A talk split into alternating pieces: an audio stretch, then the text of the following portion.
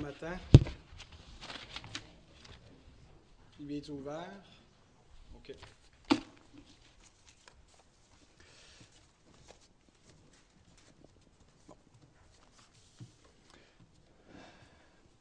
Une des caractéristiques de cette assemblée, c'est que nous prêchons Christ.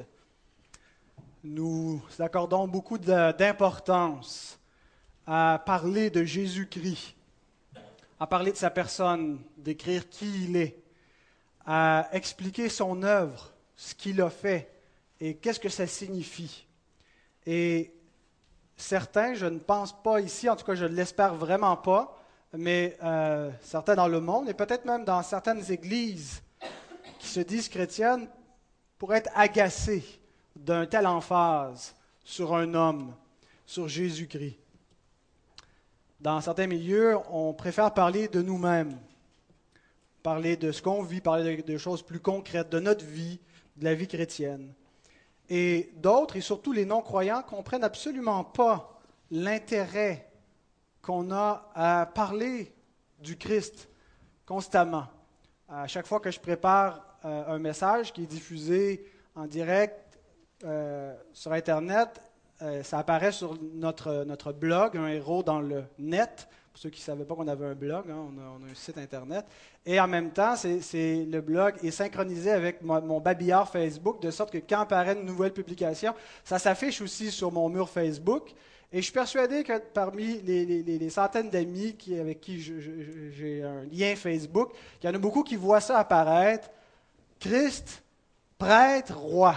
Et ils disent, ah, encore des bondieuseries, encore de la religiosité, des choses qui ne les intéressent absolument pas. Ils ne voient pas comment se fait que euh, on peut s'intéresser, comment est-ce que des gens peuvent consacrer tout, leur avant-midi le dimanche matin, venir ici, entendre parler de Jésus, semaine après semaine après semaine. Et ils disent, bon, ça, ça fait 20 ans, 30 ans, 40 ans peut-être que vous venez dans une église, et on vous raconte les mêmes choses. Vous n'êtes pas tanné d'entendre ça? Ils ne voient pas quel est l'intérêt, quelle est la pertinence de tout ça. Pourquoi est-ce que nous accordons tant d'importance au Christ, à sa parole, à son œuvre? Eh bien, Paul nous dit quel est le but des chrétiens dans Colossiens chapitre 2. Il dit c'est qu'ils soient unis dans la charité et enrichis d'une pleine intelligence pour connaître le mystère de Dieu et il nous dit quel est ce mystère? Savoir Christ, mystère dans lequel sont cachés tous les trésors de la sagesse et de la science.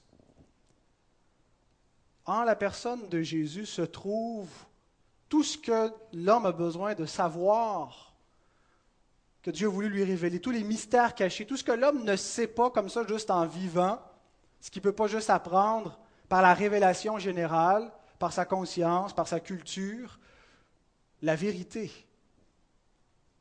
est en Jésus-Christ. Jésus lui-même a dit, je suis la vérité. Et je ne pense pas qu'on euh, n'arrivera jamais à épuiser tout ce qu'il y a à dire sur le Christ, sur sa personne, sur son œuvre. Et on revient semaine après semaine et on ne cesse de plonger nos regards dans cet évangile, de contempler le Fils de Dieu, parce que le but de notre existence, c'est de le connaître.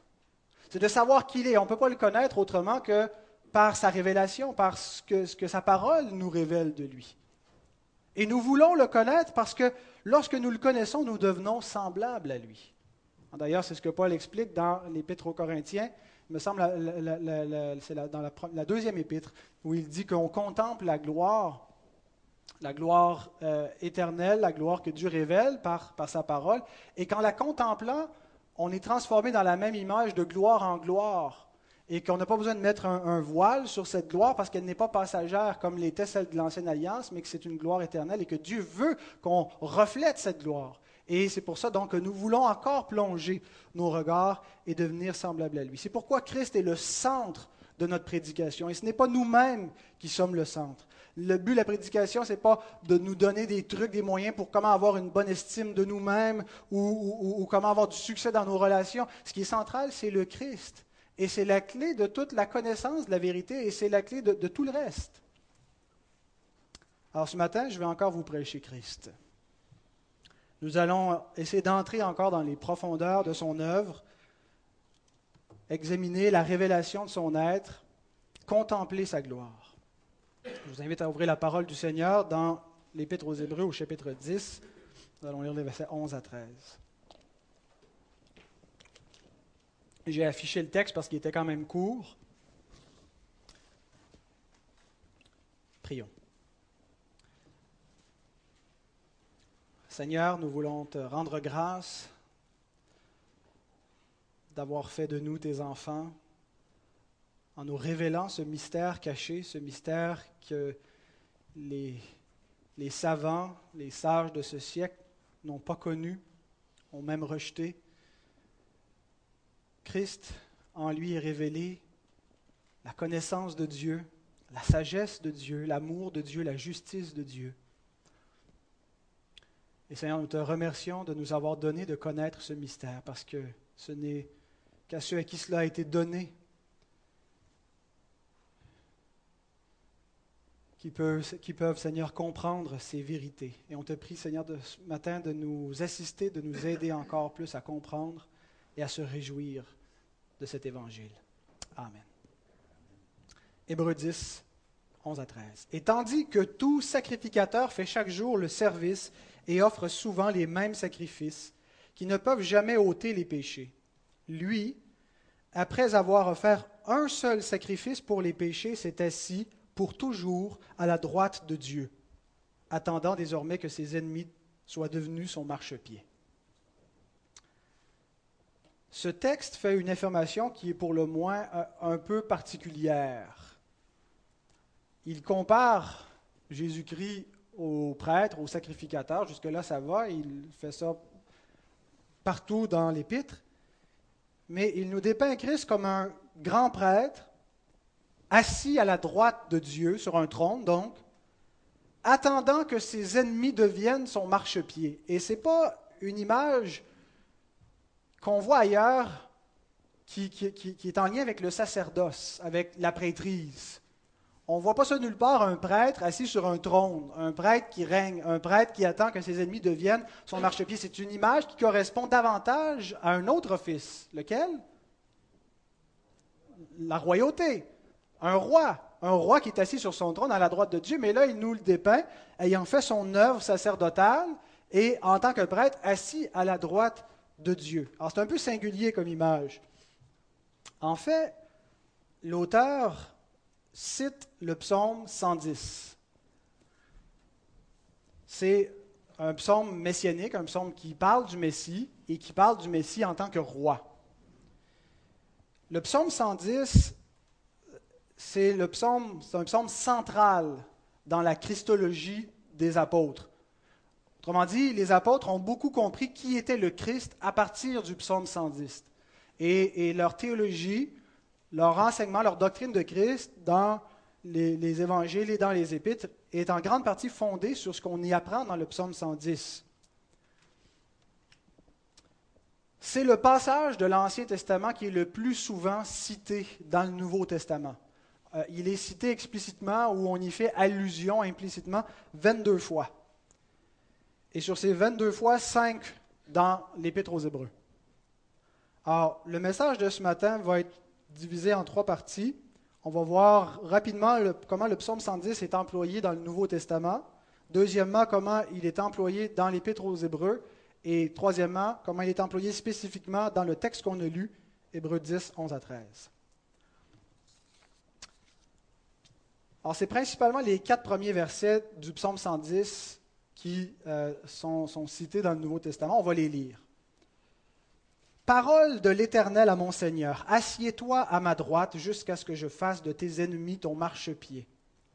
L'Éternel étendra de Sion le sceptre de ta puissance, domine au milieu de tes ennemis. Ton peuple est plein d'ardeur quand tu rassembles ton armée avec des ornements sacrés du sein de l'aurore. Ta jeunesse vient à toi comme une rosée. L'Éternel l'a juré, il ne s'en repentira point. Tu es sacrificateur pour toujours à la manière de Melchisédek.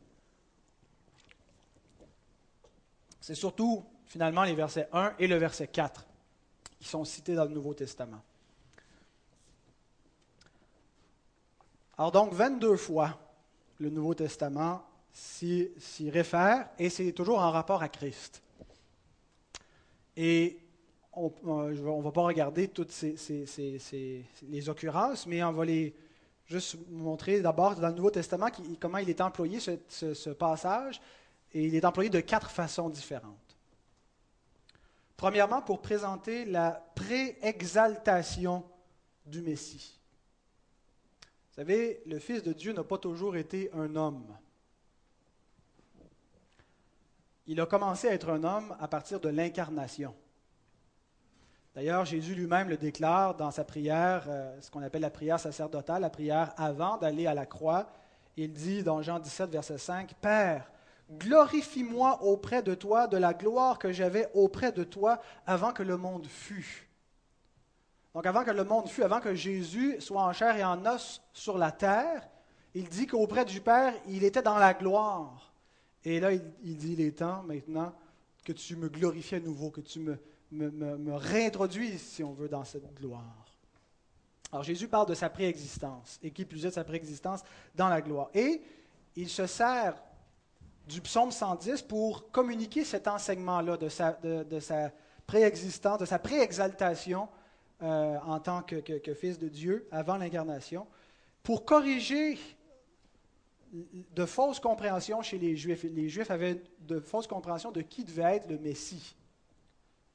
Et on voit entre autres dans l'évangile de Marc une conversation entre Christ et les Juifs qui nous est rapportée. Jésus, continuant à enseigner dans le temple, dit Comment les scribes disent-ils que le Christ est fils de David?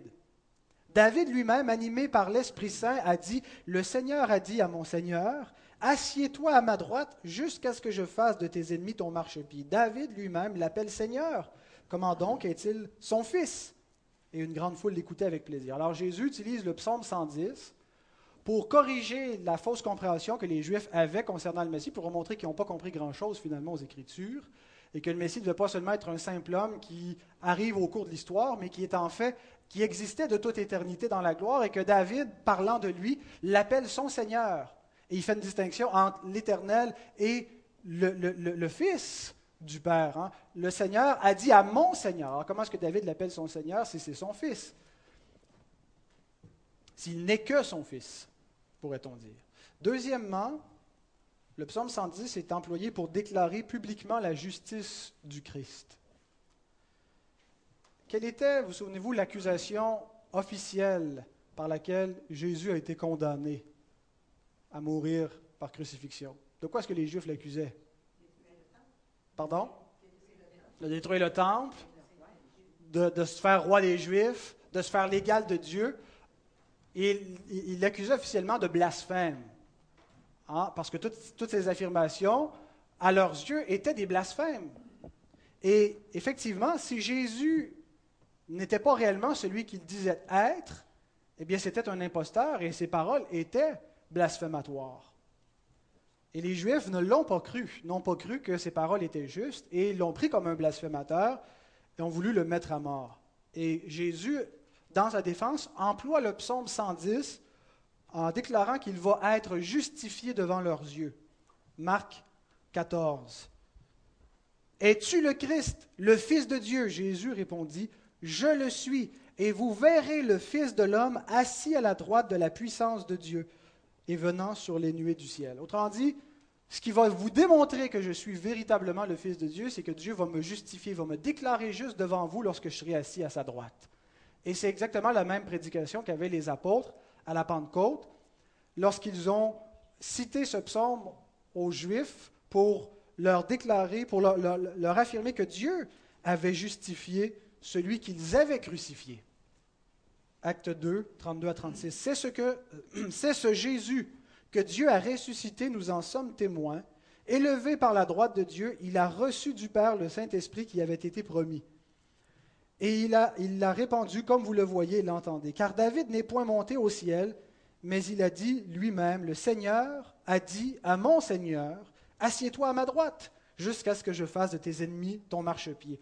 Que toute la maison d'Israël sache donc avec certitude que Dieu a fait Seigneur et Christ ce Jésus que vous avez crucifié. Donc, Ce psaume est employé dans le Nouveau Testament pour, comme une attestation de la part de Dieu que cet homme était véritablement le juste. Il était véritablement l'envoyé de Dieu, parce que Dieu ne l'a pas laissé dans la tombe, mais il l'a assis à sa droite dans la gloire. Troisièmement, le psaume 110 est utilisé pour présenter, pour nous présenter l'intercession de Christ envers ceux qui l'ont racheté. Vous savez, les chrétiens, comme tous les hommes, sont soumis à la contingence. On n'est pas épargné de, ce qu'on peut appeler les malheurs de la vie qui viennent, euh, sur tous les hommes. Dieu fait pleuvoir sur les justes, sur les injustes. Euh, la tour de Siloué qui est tombée sur, sur, sur, des personnes, euh, ce pas parce qu'ils étaient plus pécheurs que d'autres. les malheurs atteignent tout, le monde, incluant les enfants de Dieu. Alors notre consolation n'est pas, en, en devenant chrétien, qu'il va y avoir absence d'épreuves, absence de douleur, absence de maladie. Mais notre consolation vient de ce qu'on appartient à Dieu.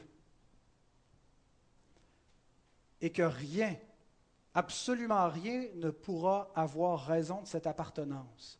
On appartient à Dieu par la foi, cette foi, elle est gardée par Dieu lui-même. Et c'est pour ça que Jean dit que notre victoire sur le monde, c'est notre foi, parce que le monde peut pas arriver, il peut nous anéantir, nous brûler, nous scier, mais il ne peut pas nous séparer de l'amour de Dieu. Et comment cette appartenance est-elle garantie? Est-ce que c'est seulement par le simple pouvoir de notre volonté? Eh bien, lorsque Paul expose qu'on appartient à Dieu, que rien ne peut nous séparer de cet amour, il dit aussi comment ça, se fait qu'il en est ainsi dans Romains 8. Qui accusera les élus de Dieu? C'est Dieu qui justifie. Qui les condamnera? Christ est mort, bien plus, il est ressuscité, il est à la droite de Dieu, psaume 110, et il intercède pour nous. Notre garantie de la persévérance finale vient de l'intercession du Christ qui est à la droite de Dieu et qui nous garde, non pas de ce que des malheurs nous arrivent, mais de ce qu'aucun malheur ne pourra nous séparer de l'amour de Dieu. Nous sommes à lui éternellement. Et les souffrances ne sont que temporaires. Et finalement, le psaume 110 est employé dans le Nouveau Testament pour proclamer la suprématie de Christ. Qu'est-ce que ça veut dire l'adjectif suprême? Au-delà de tout, au-dessus, supérieur à tout. L'un des premiers credos des chrétiens était Christ est Seigneur. Et ça peut peut-être nous paraître un peu banal comme affirmation, euh, banal dans le sens que sans aucune gravité, sans aucune conséquence, mais cette affirmation a coûté la vie à plusieurs. D'affirmer Christ est Seigneur, était réellement vu comme une défiance. Parce que vous savez, l'affirmation qu'on retrouvait chez les Romains, c'était César est Seigneur. C'est César qui est au-dessus de tous les rois. C'est lui le représentant des dieux du Panthéon, c'est lui qui les représente sur terre. Il n'y a pas d'autorité terrestre au-dessus de César. Et c'était comme ça que l'Empire romain s'assurait de la loyauté des peuples qui étaient sous son empire, qui n'étaient pas tous des Romains, ils devaient confesser publiquement, confesser de leur bouche, César est Seigneur. Et c'était ainsi qu'on maintenait l'uniformité dans l'Empire. Et de ne pas vouloir affirmer une telle chose, c'était vu comme de la défiance, comme un acte de rébellion. Alors de dire que Jésus est Seigneur, un homme, un homme qui a vécu à Nazareth, un homme qui a été crucifié sous un gouverneur de l'Empire romain, de le déclarer Seigneur au-dessus de César, était un crime capital. Il y a des chrétiens qui sont morts pour avoir affirmé une telle chose. Christ est Seigneur. Réalisons que ce qu'on veut dire quand on affirme ça. Jésus est au-dessus de tout. L'apôtre Pierre déclare Jésus-Christ qui est à la droite de Dieu depuis qu'il est allé au ciel et que les anges les autorités et les puissances lui ont été soumis. Tout est sous ses pieds. Encore là, une allusion au psaume 22. Il est à la droite de Dieu. Où est-ce qu'il a pris ça? Psaume, euh, j'ai dit psaume 22, psaume 110. À la droite de Dieu, et tout a été mis sous ses pieds. Il est suprême. L'autorité au-dessus de toute autorité. Christ règne. Et ce n'est pas, bien aimé, seulement un énoncé théologique comme ça qui n'a aucune incidence dans notre vie. C'est une vérité historique. Le Christ, le Fils de Dieu, est réellement monté à la droite de Dieu. Et il est notre représentant. Alors, celui que vous servez, celui pour qui vous vivez, celui qui est de votre côté, celui qui prend votre, votre parti, qui vous défend, eh bien, il est suprême. Hein, on a beaucoup d'assurance quand on est enfant et qu'on dit mon père c'est le plus fort, de, savoir qu'on a un père qui est là pour nous protéger, pour assurer une, défense. nos parents sont, vus comme un refuge. Mais il n'y a personne au-dessus du Christ. Et peu importe le nombre d'ennemis qu'on peut avoir, d'opposants, d'obstacles qui se dressent, rappelons-nous toujours que Christ est au-dessus de tous. Rien n'est au-dessus de lui et que Christ est pour nous et que nous sommes pour Christ. Alors maintenant, le psaume 110 n'est pas seulement employé dans le Nouveau Testament, mais il est employé aussi plus spécifiquement dans l'Épître aux Hébreux. Et l'Épître aux Hébreux utilise le psaume 110 plus que tous les autres livres du Nouveau Testament. Et elle l'emploie aussi dans le même sens pour parler de son exaltation, de sa suprématie, mais elle l'emploie dans un sens unique, dans un sens qu'on ne retrouve pas dans aucun autre passage de la Bible. Elle emploie le psaume 110 pour nous présenter le sacerdoce de Jésus-Christ. D'ailleurs, l'Épître aux Hébreux est la seule du Nouveau Testament à citer le verset 4 du psaume 110 en l'appliquant à Jésus. L'Éternel l'a juré, et il ne s'en repentira point. Tu es sacrificateur pour toujours à la manière de Melchisédek. L'Épître aux Hébreux semble faire grand cas de cette phrase qui, euh, s'il ne nous donnait pas d'explication, nous laisserait un petit peu perplexes. Qu'est-ce que ça veut dire? Et il le cite régulièrement, il réaffirme ça pour asseoir toute la théologie du sacerdoce de Christ. En fait, il n'y a pas un livre du Nouveau Testament qui nous présente avec plus de profondeur, plus de précision, Christ comme grand prêtre.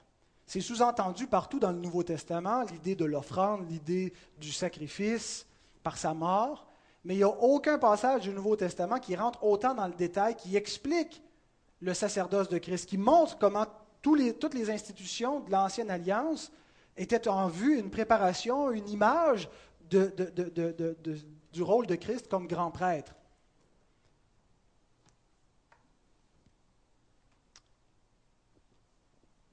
Et ce que l'auteur nous montre est essentiellement basé sur une exégèse du, verset 4 du psaume 110. La théologie sacerdotale qu'on retrouve dans l'Épître aux Hébreux vient d'une interprétation, d'une exégèse approfondie de cette phrase. L'Éternel l'a juré, il ne s'en repentira point. Tu es sacrificateur pour toujours à la manière de Melchisédek. Alors on va réviser brièvement qu'est-ce que ça signifie cette affirmation. Euh, je vous rappelle que les messages qui avaient été prêchés sur le chapitre 7 d'Hébreu, où, où c'est développé, sont disponibles en ligne, par écrit et en audio, si vous voulez y revenir. Alors le Christ nous est présenté comme grand prêtre dans l'Épître aux Hébreux. Et l'auteur, pour le présenter, ne fait pas juste présenter Jésus tout seul comme grand prêtre, mais il le présente toujours en comparaison avec les prêtres de l'Ancienne Alliance. il y a toujours un contraste pour qu'on comprenne les similitudes, mais aussi certaines différences fondamentales avec Christ comme grand prêtre. En fait, il nous le présente comme un prêtre radicalement différent des autres. Jésus n'est pas du tout du même ordre sacerdotal que tous les prêtres que le peuple avait connus jusqu'à présent. Il n'est pas un prêtre descendant de Lévi la tribu sacerdotale, la tribu à, laquelle Dieu avait confié le sacerdoce. Est-ce que tout le monde est familier avec le mot sacerdoce? Je, l'emploie, mais ça veut dire tout ce qui a rapport avec la prêtrise, avec les sacrifices, avec le rôle des prêtres, donc le sacerdoce. Et il y a une tribu, il y avait douze tribus en Israël, et il y en a une qui a été désignée par Dieu pour s'acquitter de ses fonctions sacerdotales, c'était la tribu de Lévi, tous ceux qui descendaient de Lévi, un des fils d'Israël, de Jacob. Et Jésus n'est pas un descendant de Lévi. Et dans la famille de Lévi, Dieu a désigné une famille en particulier à qui il allait confier le service de l'autel, de l'intérieur de, la tente. C'était la famille d'Aaron. Et c'était seulement eux, les descendants d'Aaron, qui faisaient, euh, dans le grand jour des, des, expiations, qui passaient dans le lieu très saint pour faire l'expiation. Alors Jésus n'est ni d'Aaron et ni de Lévi. En fait, il est issu d'une tribu pour laquelle Dieu n'a rien dit euh, concernant le sacerdoce. Et d'ailleurs, l'auteur le relève au chapitre 7. Il dit, En effet, celui de qui ces choses sont dites appartient à une, à une autre tribu, dont aucun membre n'a fait le service de l'autel, car il est notoire que notre Seigneur est sorti de Juda, tribu dont Moïse n'a rien dit pour ce qui concerne le sacerdoce. Alors, où Jésus prend-il sa vocation sacerdotale, puisque, Hébreu 5.4, nul ne s'attribue cette dignité s'il n'est appelé de Dieu comme le fut Aaron? On ne peut pas s'auto-proclamer grand prêtre. Alors, si Jésus n'a pas, pas, été appelé en étant un descendant de Lévi, comme tous les descendants de Lévi étaient appelés, comment peut-il s'attribuer la fonction, l'appel sacerdotal? Alors, l'auteur y répond dans les deux versets qui suivent. Et Christ ne s'est pas non plus attribué la gloire de devenir souverain sacrificateur, mais il la tient de celui qui lui a dit, Tu es mon fils, je t'ai engendré aujourd'hui. Comme il dit encore ailleurs, tu es sacrificateur pour toujours selon l'ordre de Melchisédek. Dieu a donc appelé son oint, son Messie, à devenir prêtre. Il s'adresse à lui, il dit Assieds-toi à ma droite, tu es mon roi, tu es le roi que j'ai établi sur mon peuple, tu es mon fils. Et il ajoute qu'en plus d'être roi, il est prêtre. Pour toujours. Et il, définit euh, la nature de son sacerdoce. Et il ne dit pas que c'est un prêtre comme Lévi, mais à la manière de Melchisédek. Semblable à Melchisédek. Qu'est-ce que ça veut dire être un prêtre semblable à la manière de Melchisédek Heureusement, l'auteur ne fait pas juste affirmer ça, mais il explique qu'est-ce que ça veut dire au chapitre 7. En effet, ce Melchisédek, roi de Salem, sacrificateur du Dieu très haut. Melchisédek, on le retrouve dans la Genèse. Euh, si ma mémoire est bonne, il me semble que c'est le chapitre 14. C'est la seule apparition où on a un personnage historique du nom de Melchisédek. Il revient plus tard où le psaume 110 le mentionne et par la suite dans l'Épître aux Hébreux. Alors, ce Melchisédek, c'était le roi de Salem et il était sacrificateur du Dieu très haut, qui alla au-devant d'Abraham lorsqu'il revenait de la défaite des rois, qui le bénit et à qui Abraham donna la dîme de tout, qui est d'abord roi de justice, d'après la signification de son nom, euh, ensuite roi de Salem, c'est-à-dire roi de paix, qui est sans père, sans mère, sans généalogie, qui n'a ni commencement de jour, ni fin de vie, mais qui est rendu semblable au Fils de Dieu. Ce Melchisédek demeure sacrificateur à perpétuité. Alors, cette affirmation-là a fait couler énormément d'encre, euh, a été l'objet de toutes sortes de spéculations euh, parmi les croyants. Melchisédek est présenté dans l'Écriture comme un roi, et un roi particulier, un roi prêtre. le prêtre du Dieu très haut. Et ce sont deux offices qui ne sont jamais occupés par la même personne. On ne retrouve jamais, à part Melchizedek, un prêtre roi ou un roi prêtre. Ce sont deux choses séparées. Et l'Écriture le présente comme un homme d'une extrême importance. D'abord, il est présenté comme sacrificateur du Dieu très haut, c'est pas peu dire. Et pour renchérir, il est montré comme supérieur à Abraham. Abraham vient et c'est Melchisédek qui le bénit. Et Abraham lui donne la dîme de tout ce qu'il avait pris sur le butin. N'importe quel lecteur juif qui lit l'Ancien Testament vous dirait qu'un homme d'une telle importance, qui est présenté comme sacrificateur du Dieu très haut, et qui est présenté ayant une ascendance sur Abraham, le patriarche par excellence, doit nécessairement être présenté avec quelques titres de créance. Nommément, c'est qui son père, sa mère et quelles ont été la durée des, années de sa vie. Quand vous lisez la Genèse, tous les personnages qui vous sont présentés dans la Genèse sont présentés avec ces données biographiques.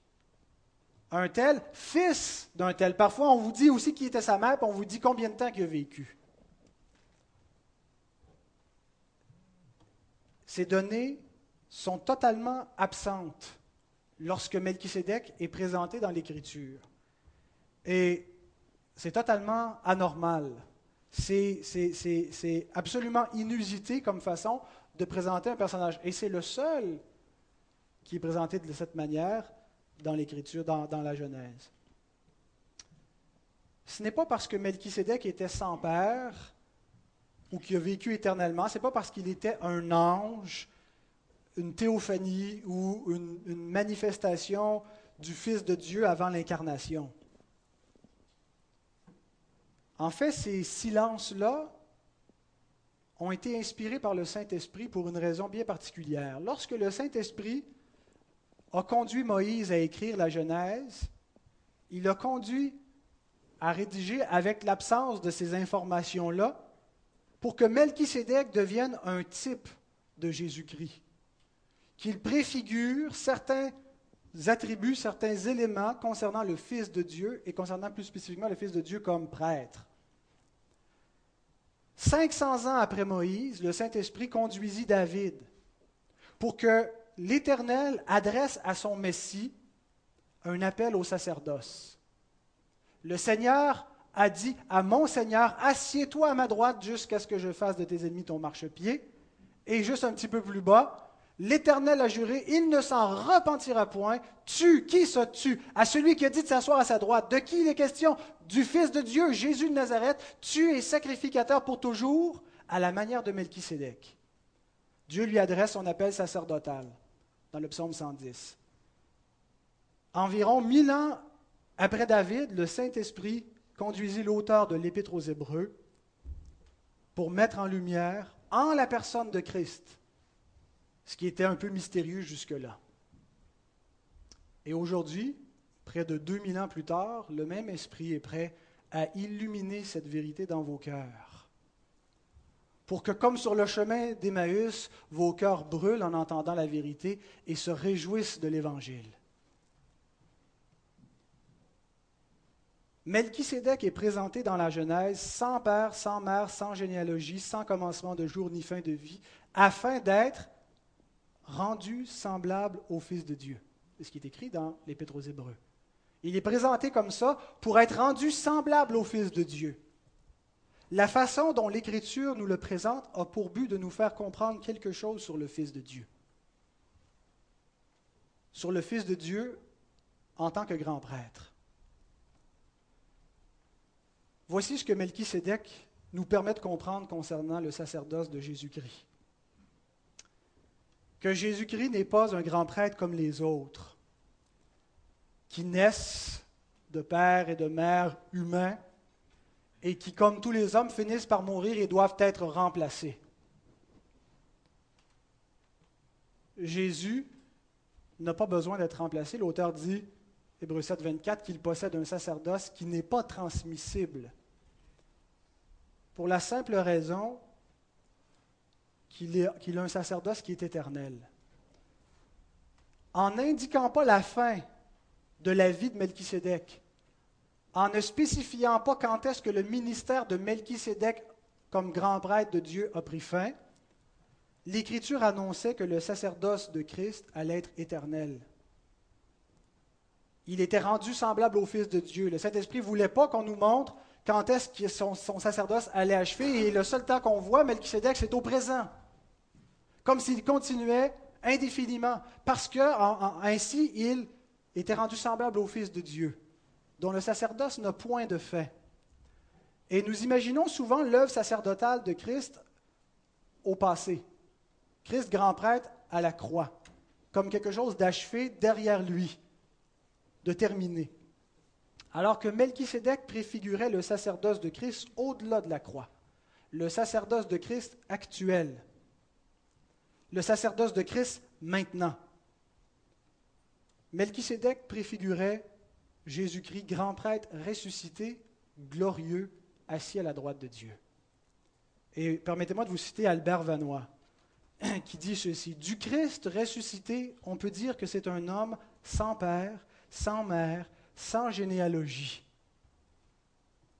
Car sa résurrection a été un nouvel engendrement de sa nature humaine dans lequel ne sont intervenus ni père humain ni mère humaine, et qui a fait de lui un premier-né, Hébreu 1.6, sans généalogie. Et un prêtre qui demeure pour l'éternité. Ce que l'Épître aux Hébreux veut faire comprendre à ses lecteurs, c'est que la réalité du sacerdoce ne se trouvait pas dans les institutions, dans les modalités de l'ancienne alliance, mais en Jésus-Christ. Et elle veut faire comprendre à l'Église qu'elle a un grand prêtre. Des fois, on sépare ce qui était l'Ancien Testament et toute cette notion d'intercession, de médiateur, alors qu'elle est fondamentale. Il y a un seul médiateur entre Dieu et les hommes, et c'est le Christ, homme, notre grand prêtre qui demeure éternellement et qui est le grand prêtre de l'Église. C'est par lui que nous pouvons nous approcher de Dieu pour offrir un sacrifice, pour être en communion avec lui. Et c'est grâce à son intercession que notre culte fonctionne parce qu'il demeure vivant pour sauver ceux qui s'approchent de lui. C'est grâce à ce grand prêtre que des gens continuent d'être sauvés, que l'Évangile a une puissance dans le monde, et lorsqu'on annonce l'Évangile à des pécheurs, ils peuvent ressusciter des morts et être sauvés. Parce que Christ est vivant, il demeure vivant pour sauver ceux qui s'approchent de lui. C'est lui, autrement dit, qui fait fonctionner la nouvelle alliance, l'alliance qui donne la vie, l'alliance qui donne la connaissance avec Dieu, parce qu'il est le médiateur de la nouvelle alliance. Toute notre relation, notre culte à Dieu est réel, est efficace et vivant à cause de sa personne, maintenant, au présent. Et ce n'est pas temporaire, c'est éternel. Ça n'aura jamais de fin. Nous ne serons jamais séparés de Dieu. Il ne viendra jamais un terme, nous serons rejetés de sa face grâce à Christ. Mais il y a un autre aspect, un dernier aspect qu'on voit, que Melchisédek a préfiguré et qui nous est précisé dans Hébreu 10, 11 à 13, et on va terminer avec ce dernier point. Le psaume 110 dans Hébreu 10, 11 à 13.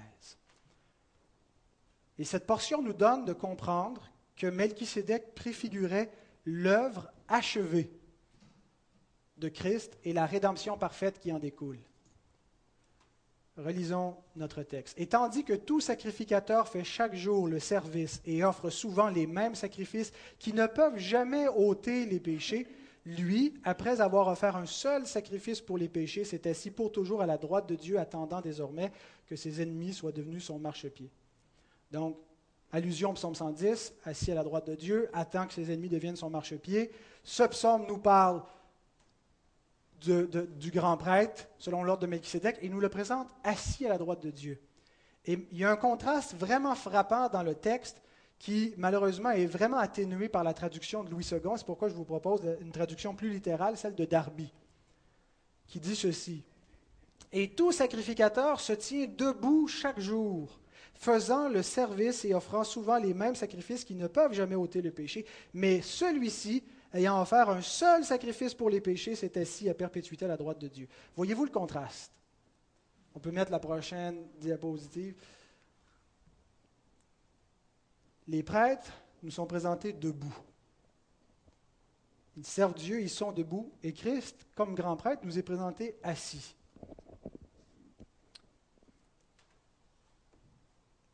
Le psaume 110 nous présente quelque chose d'inusité, un grand prêtre assis. Vous ne voyez ça nulle part ailleurs dans l'Écriture. En fait, chaque fois que l'Écriture présente les serviteurs de Dieu, les serviteurs du temple, elle les présente toujours debout. Elle affirme toujours ils se tiennent devant la face de l'Éternel. Par exemple, dans Deutéronome 10, verset 8. En ce temps-là, l'Éternel sépara la tribu de Lévi et lui ordonna de porter l'arche de l'alliance de l'Éternel, de se tenir devant l'Éternel pour le servir, d'être debout. On voit dans le psaume 134 Voici, bénissez l'Éternel, vous tous serviteurs de l'Éternel, qui vous tenez dans la maison de l'Éternel pendant les nuits. Et, et vous noterez, chaque fois qu'on nous présente, les prêtres, ils sont toujours présentés debout.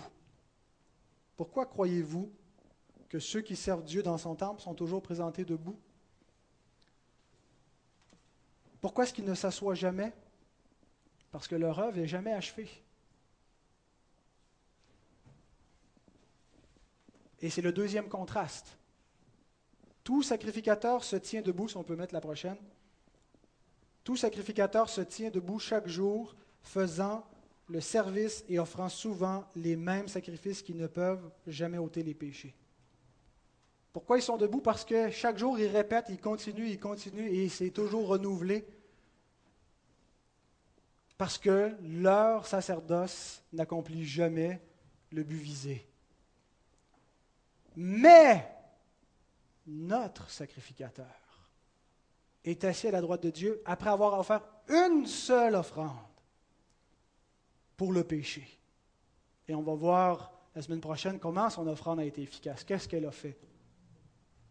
Une seule offrande et il s'est assis.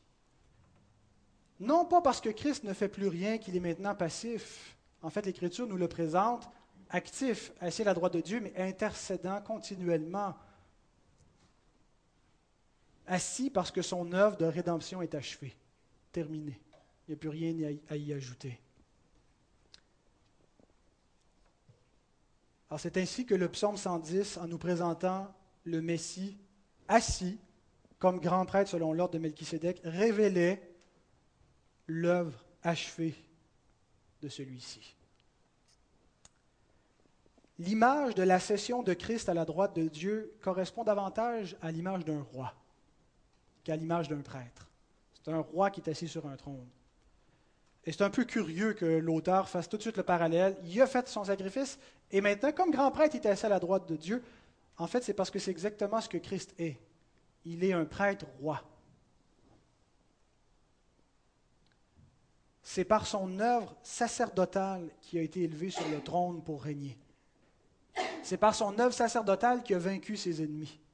C'est par cette œuvre-là qu'il a conquis, qu'il a, établi son règne. Et on ne peut pas les séparer les deux. qu'est-ce, que, qu'est-ce qui était Melchisedec? Quels étaient ses titres? Il était roi de paix, euh, roi de justice, roi de paix. Roi de justice, ensuite roi de paix. De l'œuvre de la justification, du rétablissement de la justice, comment ça s'est opéré? Par le Christ à la croix, roi de paix, il a rétabli la paix avec Dieu, il a rétabli la paix, il a rétabli le règne parfait de Dieu. Par son œuvre sacerdotale, il a été établi comme roi. Et il y a un passage dans le Nouveau Testament qui nous montre le lien entre ces deux offices de Christ. Philippiens 2, 8 à 11. Et on va terminer avec la lecture de ce passage et brièvement quelques remarques. Ayant paru comme un simple homme, il s'est humilié lui-même, se rendant obéissant jusqu'à la mort, même jusqu'à la mort de la croix. C'est pourquoi aussi Dieu l'a souverainement élevé pourquoi est-ce que Dieu l'a souverainement élevé? Il est allé jusqu'à la croix, jusqu'à la mort. Il a fait une œuvre. Il a été obéissant. On a vu par son obéissance qu'est-ce que Christ a acquis comme statut devant Dieu. Et il lui a donné le nom qui est au-dessus de tout nom, afin qu'au nom de Jésus, tout genou fléchisse dans les cieux, sur la terre et sous la terre, et que toute langue confesse que Jésus-Christ est Seigneur à la gloire de Dieu le Père la croix est un scandale pour ceux qui périssent. Elle est vue comme un échec, comme un signe de faiblesse, comme une honte. Pourtant, par la croix, Christ a vaincu le monde, a vaincu les autorités, a vaincu la puissance de la mort, le diable. Tous les ennemis de Dieu ont été conquis par la croix. C'est le symbole par excellence de la puissance de Christ.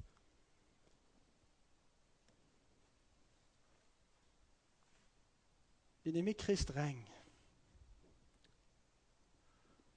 Nous ne voyons peut-être pas encore maintenant que toute chose lui soit soumise. C'est ce que nous dit l'Épître aux Hébreux chapitre 2. Mais le fils de David qui avait été promis son descendant pour s'asseoir éternellement sur le trône et avoir un, règne de justice, eh bien, il est là en ce moment. Ce ne sont pas des hommes qui règnent. Il n'y a pas de situation incertaine. La destinée de l'univers n'est plus compromise. Jésus, votre Sauveur, règne.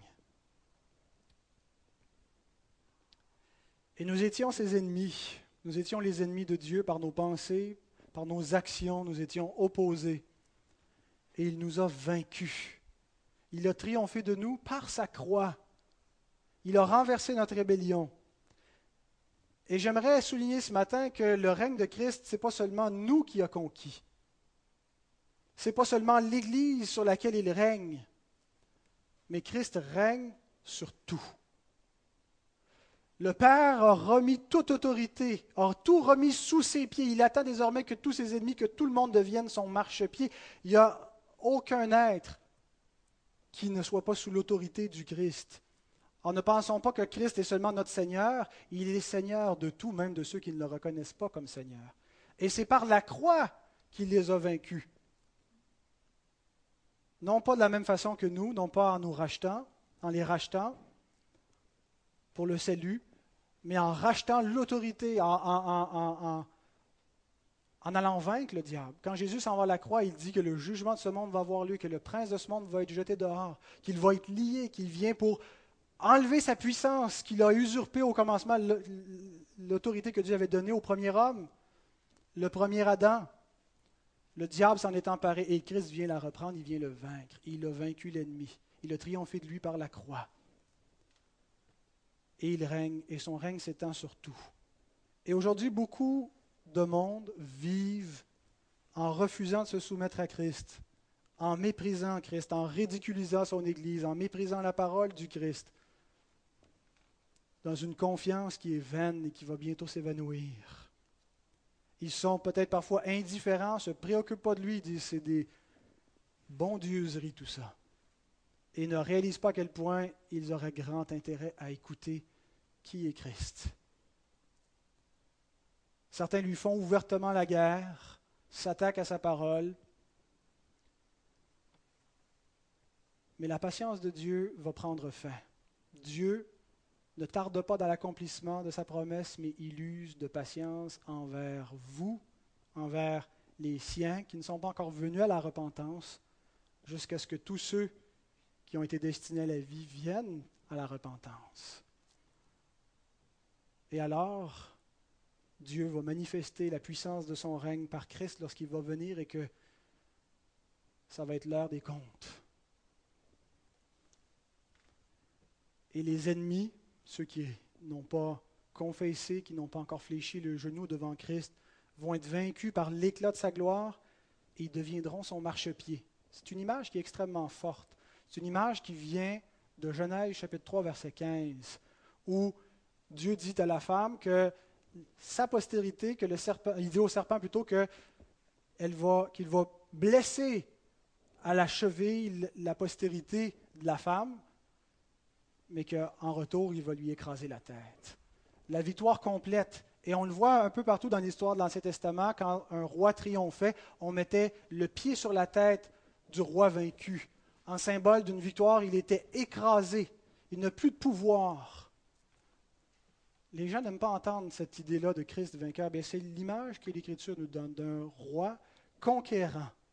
Et il n'y aura aucun ennemi qui va continuer de manière indéfinie à manifester une rébellion.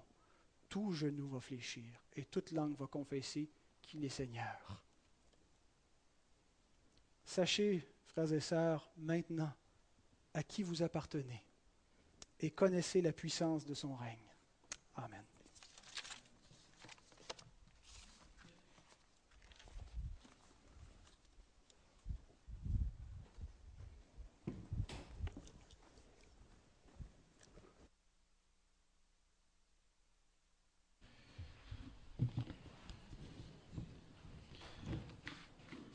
Merci beaucoup, euh, Pascal. Comme il citait tantôt, euh, voilà pourquoi nous